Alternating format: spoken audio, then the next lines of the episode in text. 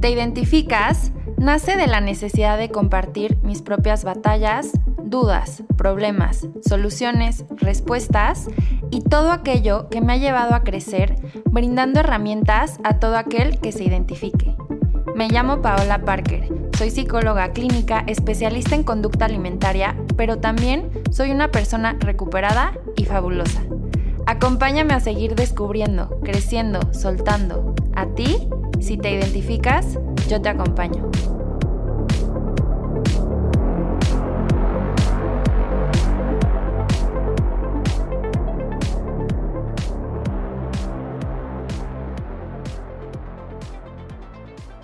Bienvenidas y bienvenidos a este espacio que es para ti. Hoy en este jueves de Te Identificas te quiero platicar sobre números. Y no te voy a hablar de finanzas y no te voy a hablar de matemáticas tampoco, pero te voy a hablar de esos números que nos generan una sensación de control o una falsa sensación de control o una sensación de pérdida de control. Y estoy hablando de los números en la báscula, de los números al contar calorías, de los números que marca mi celular sobre cuántos pasos di o cuántas calorías me faltan por quemar. Es impresionante cómo estos números nos consumen nuestro tiempo, consumen nuestros pensamientos, incluso pueden llegar a determinar qué también me voy a sentir, me voy a sentir conmigo misma hoy. Si me despierto y me peso y el número en la báscula bajó o se mantuvo, pero también si me despierto, me peso y el número en la báscula subió. ¿Y eso qué efecto va a tener en cómo me siento yo?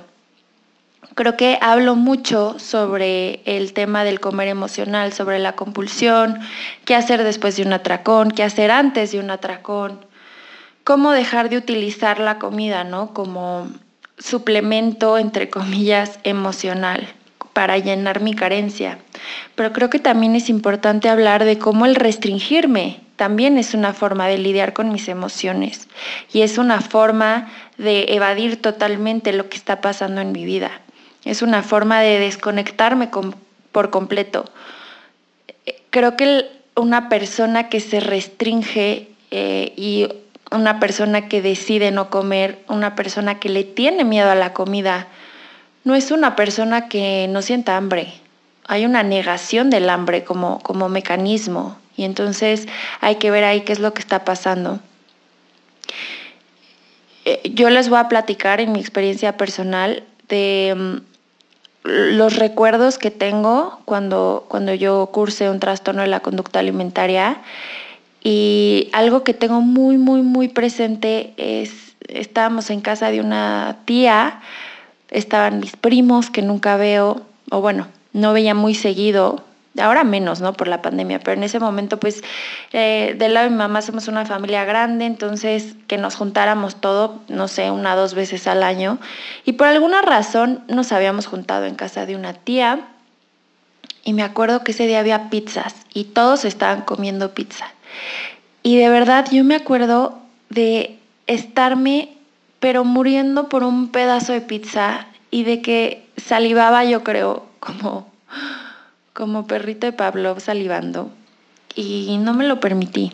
O sea, yo dije, no, yo no puedo comer pizza por todas estas creencias que yo tenía sobre la pizza, ¿no? La pizza es mala, la pizza engorda, si como pizza ya voy a engordar y nadie me va a querer. Obviamente no entraba en mis porciones. Yo nunca fui tanto de contar calorías, pero sí etiquetaba alimentos completamente, ¿no? Recuerdo también mucho una vez que, eh, que entró mi hermana a la cocina y de yo estar oliendo una torta y mi hermana así de, oye, ¿qué haces? Y yo, ay, es que la estoy oliendo para no comérmela. Y la verdad es que no quiero platicar más de esto, no porque no lo quiera compartir contigo, pero sé que muchas de las personas que me escuchan son personas que están luchando contra un trastorno de la conducta alimentaria o que tienen conducta alimentaria de riesgo. Y mm, lejos de mm, ayudarte, no quisiera mm, tampoco dar ideas, ¿no? Porque a veces, a veces cuando estás pasando un trastorno de la conducta alimentaria y alguien te platica, ah, es que yo hago esto, no, lo puedes llegar a tomar como, ah, pues lo voy a intentar. Entonces, en ese sentido, pues, trato de ser lo más cuidadosa posible y de compartir información, pero cierta información también creo que pues no es necesario, ¿no? Y te platico esto, lo que te acabo de compartir, porque al final no se trataba de la pizza, se trataba de la sensación de control que yo sentía al no comerme la pizza. O sea, si yo no me comía esa rebanada de pizza, me sentía súper poderosa y tenía un rush, aunque en ese momento me costaba muchísimo trabajo porque no es de que era fácil para mí. O sea, claro que se te antoja y claro que tienes hambre, pero lo niegas y eliges no hacerlo. No, no, no lo eliges porque la decisión es libre, pero te condicionas a no hacerlo. Creo que estaría mejor expresado de esa manera.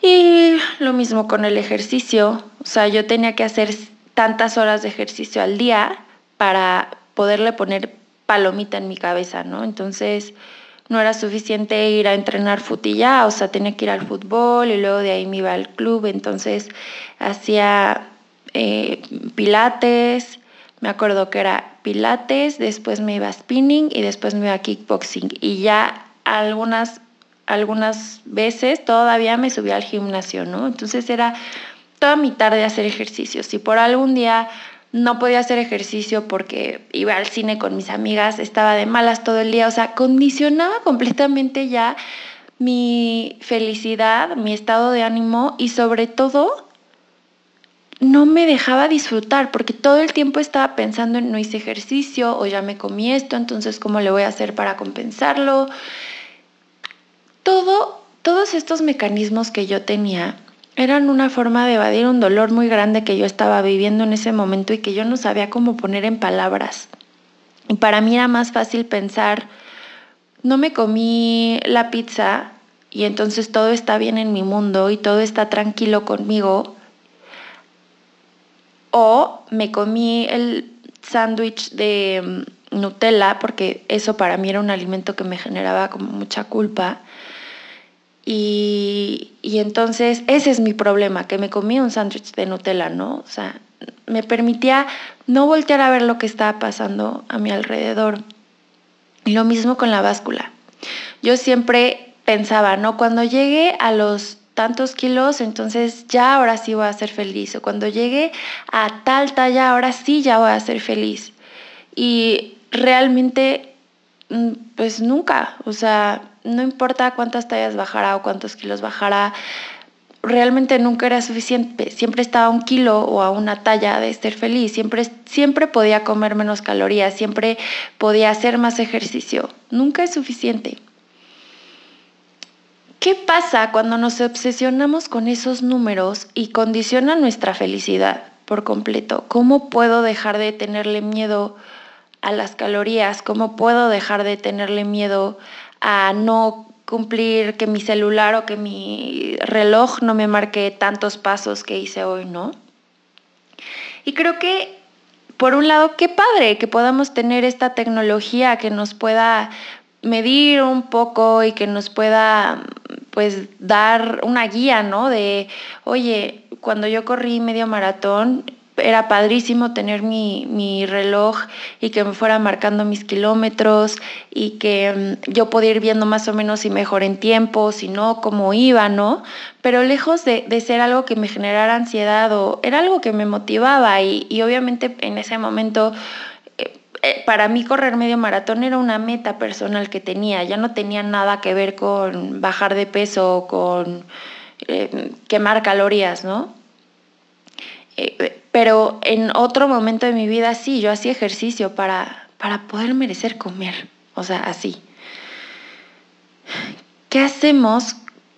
Y, me puse a pensar mucho, ¿no? ¿Cómo, ¿Cómo podemos trabajar esto? Y es que si, si lo pensamos, estamos totalmente condicionados. O sea, tienes un relojito que cuando llegas a tal pasos te va a vibrar o te va a poner felicidades, alcanzaste tus pasos, ¿no? Y, uh, y mm, tienes en tu cabeza una voz que si te comes tantas calorías te va a decir sí, lo lograste, este, excelente, maravilloso. Y si te subes a la báscula y, y, esto también, o sea, muchas veces los mismos médicos, los mismos nutriólogos, los mismos profesionales de la salud nos meten esta idea de que tienes que alcanzar este peso para ser saludable porque viene en una tablita, ¿no? Y realmente muchas veces yo estuve en ese peso que decía la tablita y estaba todo menos saludable, o sea, mentalmente, emocionalmente, psicológicamente, yo estaba todo menos saludable, pero mi peso estaba bien, ¿no? Entonces, pues ya.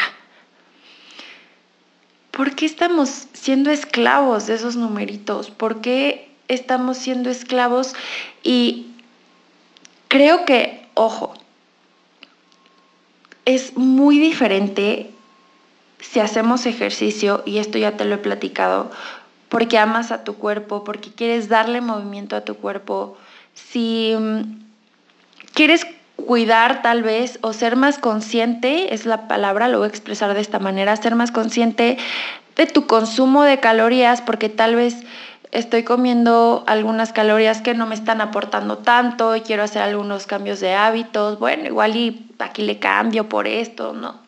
O sea, yo no creo que eso esté, nada está ni bien ni mal, es cómo le funciona a cada persona. Pero el tema es cuando estos, entre comillas, hábitos me generan malestar y me generan un malestar patológico que termina, uno, determinando mi vida, mi humor, mi felicidad, me atrevería a decir, y dos, también, em, pues en los casos más severos sí pueden detonar patologías, ¿no? Como son los trastornos de la conducta alimentaria. Si te identificas con esto que te estoy diciendo, si te sientes esclavo de esos numeritos, de la báscula, del contar calorías, del relojcito que te marque, tengo ahorita muy marcado una paciente que ella hace bici, le encanta hacer la bici, de estas clases de ciclo que ahora están muy de moda y y ella me dice, es que yo ya no puedo disfrutar la clase si mi reloj no me marca que queme más de 500 calorías, ¿no? Y me enojo, o sea, pude haber estado en la bici y la clase estuvo padre, pero me enojo si por algo me marcó 400 tanto o 300 tanto, ¿no? Entonces ya ni siquiera se trata de, de estoy haciendo la bici, que es lo que me encanta, se trata de que mi relojcito me marque esto para que entonces yo ya pueda estar tranquila y pueda estar feliz. ¿Qué te puedo recomendar si te identificas con esto que te estoy diciendo? Número uno, aléjate. O sea, tira a la basura tu báscula. Si ese reloj está siendo dependiente de los numeritos que te marca, regálaselo a tu hermana o véndelo y, y, ya verás que te compras algo para ti, algo que realmente te llene. Desactiva tus aplicaciones del celular, por lo menos hasta que aprendas a poder convivir con, con esos números de alguna manera y tal vez,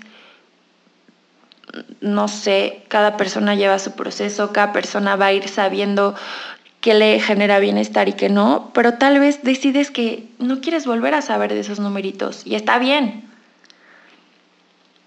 Creo que es un condicionamiento y que esos numeritos van más allá, ¿no? Porque también los buscamos en los likes, en el número de seguidores, en cuántas personas vieron mi story, ¿no? Sobre todo en adolescentes o adultos jóvenes que están muy metidos en redes sociales.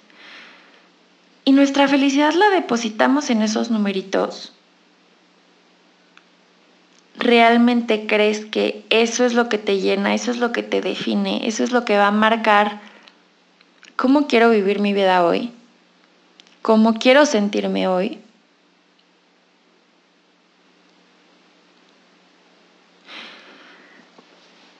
Yo por lo menos me salí del juego. Yo ya no quiero seguir siendo esclava de esos, de que esos numeritos me digan cómo me tengo que sentir conmigo misma.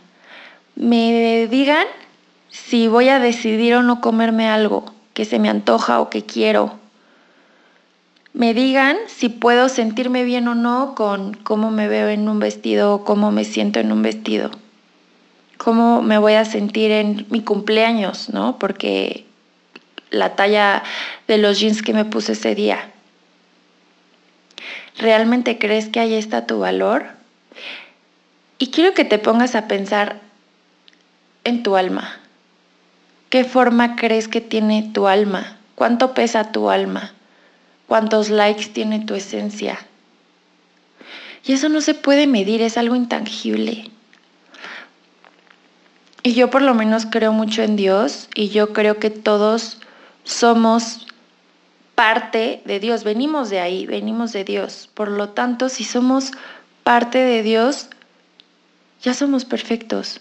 Somos potencialmente divinos y perfectos. Y no me, no me refiero a la perfección idealizada de estándares de belleza.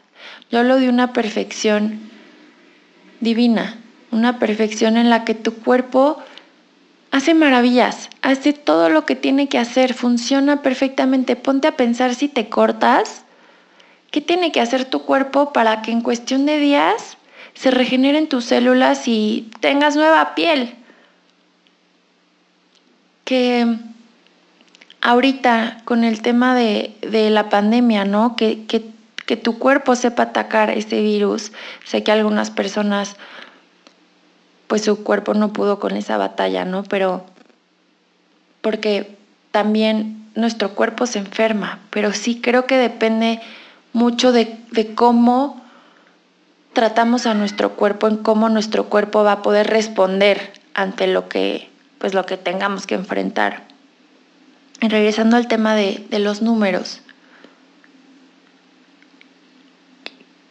Si basamos nuestra vida en esa seguridad que nos da esos números, el día que te mueras, y esto está muy fuerte lo que te voy a decir, pero quiero que en verdad pienses, el día que te mueras, tus familiares crees que van a decir, no, es que mi hija era la mejor hija porque tenía 215 mil seguidores en Instagram y veían su story 38 mil personas diarias y además pesaba tantos kilos y sus jeans eran talla tal. Por eso mi hija era la más maravillosa. No, mi esposa era la más increíble porque siempre, siempre, siempre se mantuvo en talla tal y nunca fluctuó su peso o si subía volvía a bajar y, se mantenía en este peso. Por eso mi esposa era la más increíble. Oye, mis hijos o mi, mi papá, mi papá era el mejor papá del mundo, porque además siempre, todos los días, no había un día que no diera sus 10 mil pasos diarios. Todos los días daba sus 10 mil pasos diarios y entonces el relojito le avisaba que ya había cumplido sus 10 mil pasos. Es lo que más voy a extrañar de mi papá. ¿Qué van a decir las personas de ti cuando te mueras? Porque a eso estás dedicando tu vida, ¿eh? A esos 10 mil pasos diarios, a la talla en tus pantalones, al número en la báscula. Y creo que hoy si estás aquí y si te identificas con esto que te, que te estoy diciendo es algo que puede cambiar y es algo que no tiene que ser así. Y hay muchas cosas que puedes hacer para empezar a trabajarlo. Este espacio es, es un espacio para empezar a, a cuestionarte, para empezar a cambiar un poquito con algunas herramientas que te voy dando. Pero si, si realmente es algo que te genera mucho malestar, sí creo que hay un espacio en terapia con especialistas, que no necesariamente tengo que ser yo, con quien tú quieras, sí te recomiendo que sea un especialista en el tema, pero trabájalo. Hoy puedes elegir liberarte. Hoy puedes elegir en, en, qué, en qué quieres, cómo quieres vivir tu vida, cómo quieres sentirte respecto a ti mismo, cómo quieres tratar a tu cuerpo. Yo hace mucho dejé de pensar en ejercicio como ejercicio y ahora para mí el ejercicio es movimiento y busco formas divertidas de darle movimiento a mi cuerpo que disfrute, que lo mantengan en movimiento, pero que no tiene nada que ver, nada que ver con quemar calorías, con si corrí 5 o 10 kilómetros o sudé o no sudé. O sea, porque muchas veces también está esta idea, ¿no? Es que tengo que sentir que sudo para, para que entonces ya cuente. ¿Cuente para qué? Se trata de darle movimiento a tu cuerpo y, de escucharte. A veces estoy muy cansada y hacer media hora de yoga en verdad que me da eso que, ese, ese, eso que necesitaba. Mi cuerpo me lo agradece. A veces salirme a caminar. A veces tengo como mucha energía atorada y necesito salirme a correr y le meto más. O sea, también pensar que todos los días tenemos que hacer lo mismo, tenemos que comer lo mismo, tenemos que hacer la misma rutina de ejercicio, es pensar que somos unos robots.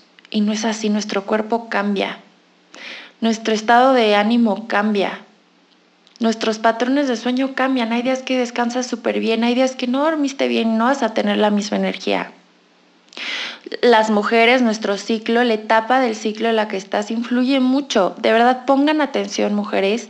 Es súper importante que conozcan bien su ciclo porque, porque, porque cambia mucho emocionalmente, porque cambia mucho niveles de energía, hasta nuestros niveles de hambre e incluso antojos. Aquí entra también esta parte de conocer nuestro ciclo menstrual. Me gustaría que si te identificas con esto que te estoy diciendo y te está generando malestar y te sientes esclavo de estos números, tira la báscula, descarga tus aplicaciones, Decídete a dejar de ser esclavo de estos números y empezar a disfrutar qué pasa si en lugar de pensar que la manzana es media ración y entonces son 50 calorías por ración y entonces ya me te comes la manzana y disfrutas. ¿A qué me sabe la manzana? ¿A qué huele la manzana? ¿Cómo siento la manzana en mi boca? ¿Cómo se siente mi cuerpo cuando me como una manzana?